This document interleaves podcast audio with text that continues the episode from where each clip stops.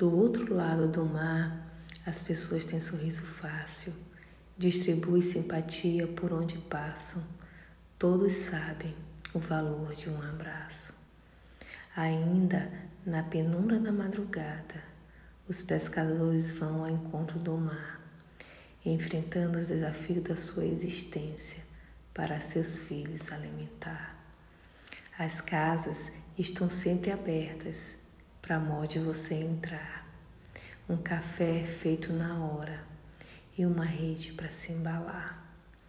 Os pássaros têm prazer de cantar, as crianças não cansam de brincar. O pôr do sol é coisa linda de se admirar. Tudo isso do outro lado do mar.